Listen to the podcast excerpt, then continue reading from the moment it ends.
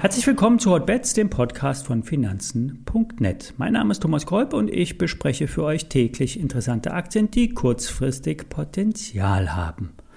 Hotbets wird präsentiert von Finanzen.net Zero, dem neuen Broker von Finanzen.net. Handle komplett gebührenfrei aus der Finanzen.net App heraus oder über die Website finanzen.net slash SEO. Den entsprechenden Link dazu setze ich auch in die Show Notes. Bevor wir in die Aktienbesprechung starten, vorab der Risikohinweis. Alle nachfolgenden Informationen stellen keine Aufforderung zum Kauf oder Verkauf der betreffenden Werte dar. Bei den besprochenen Wertpapieren handelt es sich um sehr volatile Anlagemöglichkeiten mit hohem Risiko. Dies ist keine Anlageberatung und ihr handelt wie immer auf eigenes Risiko. 50 Euro Dividende bei fast 100 Euro Aktienkurs. Wo gibt's denn sowas? bei der Sino AG. Wir haben hier schon ein paar Mal über die Betreiber des gleichnamigen Heavy Traders Brokers äh, gesprochen. Die Empfehlung der Value Depeche kam damals zum Start von Hotbets auf unser Radar. Steigen wir nochmal ein und beleuchten wir die Megadividende, die mal schlappe 50 Prozent des Aktienkurses ausmacht. Der Spezialbroker für Heavy Trader hat eigentlich ein recht überschaubares Geschäft. Nur 300 Kunden sind bei der Düsseldorfer Traderfirma registriert.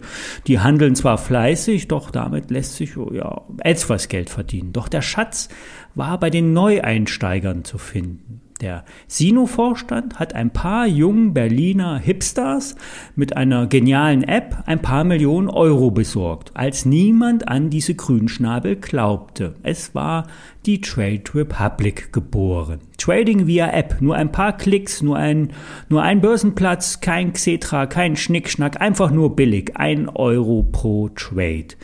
Für einen einstelligen Millionen Euro Fundingbetrag wurden 67 Prozent der Trade Republic Aktien an Sino abgetreten und die jungen Wilden Anti-Banker mit Aktienpaketen zu Höchstleistungen motiviert. Der Sino-Vorstand hat nicht ganz uneigennützig gleich den Vorstand der Trade Republic gekapert, die Fäden gezogen, Türen geöffnet und Investoren zur Beteiligung eingeladen. Anfangs lief das Geschäft lala. Doch mit dem Börsenboom kamen die Kunden. Eine Million sollen es mittlerweile sein. Die Trading-App mit Banklizenz ist heute 4 Milliarden Euro wert. Für die Sino sind nach diversen Investorenrunden viele Millionen geflossen. Zuletzt wurden 140 Millionen Euro ausgezahlt. Diese liegen nun bei der Sino in der Kasse und sind für den operativen Betrieb nicht nötig. Bei der nächsten HV, die im nächsten Jahr stattfinden wird, Termin unklar, sollen diese 120 Millionen Euro ausgeschüttet werden.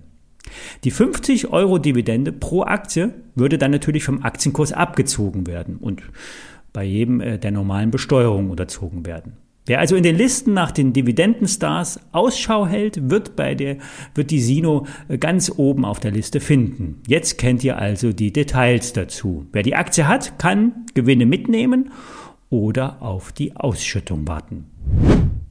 Dass die Kryptos hier gewöhnlich keine Rolle spielen, habt ihr ja vielleicht schon mal mitbekommen. Auch für unsere heißen Wetten sind Bitcoins und Co. Ja, das sind zu gewaltige Schwankungen dahinter, um wirklich belastbare Kursziele abzuleiten. Bei der Bitcoin Group sieht Börsengeflüster einen erheblichen Puffer. Die Provisionserlöse der Kryptoplattform ließen den Gesamtüberschuss von 2 auf 9 Millionen Euro ansteigen. Die im Eigenbestand gehaltenen Kryptos sind deutlich in der Bewertung gestiegen und führen zu einem Buchwert von 16 Euro je Aktie. Das heißt, hier sind Werte in der Bilanz plus operatives Geschäft. Dieses soll, hm, wenn es mit den Kryptohandeln weiter so gut läuft, stark ansteigen. Der Gewinn soll dank skalierbarem Geschäftsmodell ebenfalls deutlich zulegen. Bewertungstechnisch ist die Bitcoin Group nicht zu hoch bewertet, sagt Georg Kruse. Wer also äh, an dem Handel mit Kryptos profitieren will, kann auf die Bitcoin Group setzen. Georg Kruse sagt kaufen.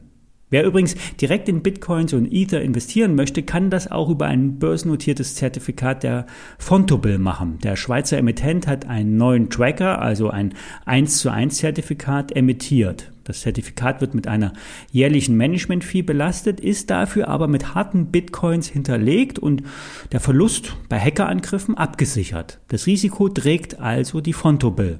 Das Produkt ist liquider, ist liquide handelbar und gehört zu den umsatzstärksten Produkten an den Zertifikatebörsen in Frankfurt und Stuttgart.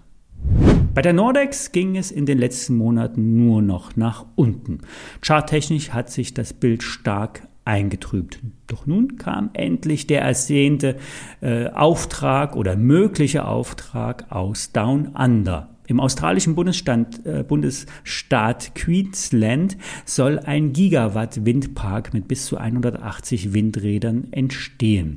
Der Vertragsabschluss soll wohl zeitnah erfolgen. Das Volumen entspricht ungefähr einem Quartalsumsatz der Nordex, also doch eher bedeutend. Auf der Zeitachse wird die Auslieferung noch ein paar Jahre dauern, doch an der Börse wird ja immer die Fantasie gespielt.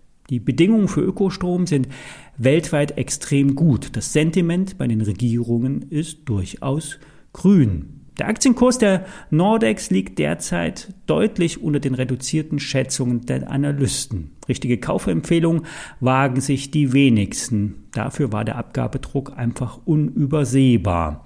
Wer an das Thema Windkraft glaubt, in eine Aktie einsteigen will, die eher unten ist als oben, könnte es wagen. Die Rendite liegt ja bekanntlich im Einkauf. Soweit die Weisheit des Tages. Mehr Fakten auf finanzen.net. Alle I sind zum Abschreiben in den Shownotes und der Link zum kostenfreien Broker finanzen.net CEO ist ebenfalls dabei. Bis dahin.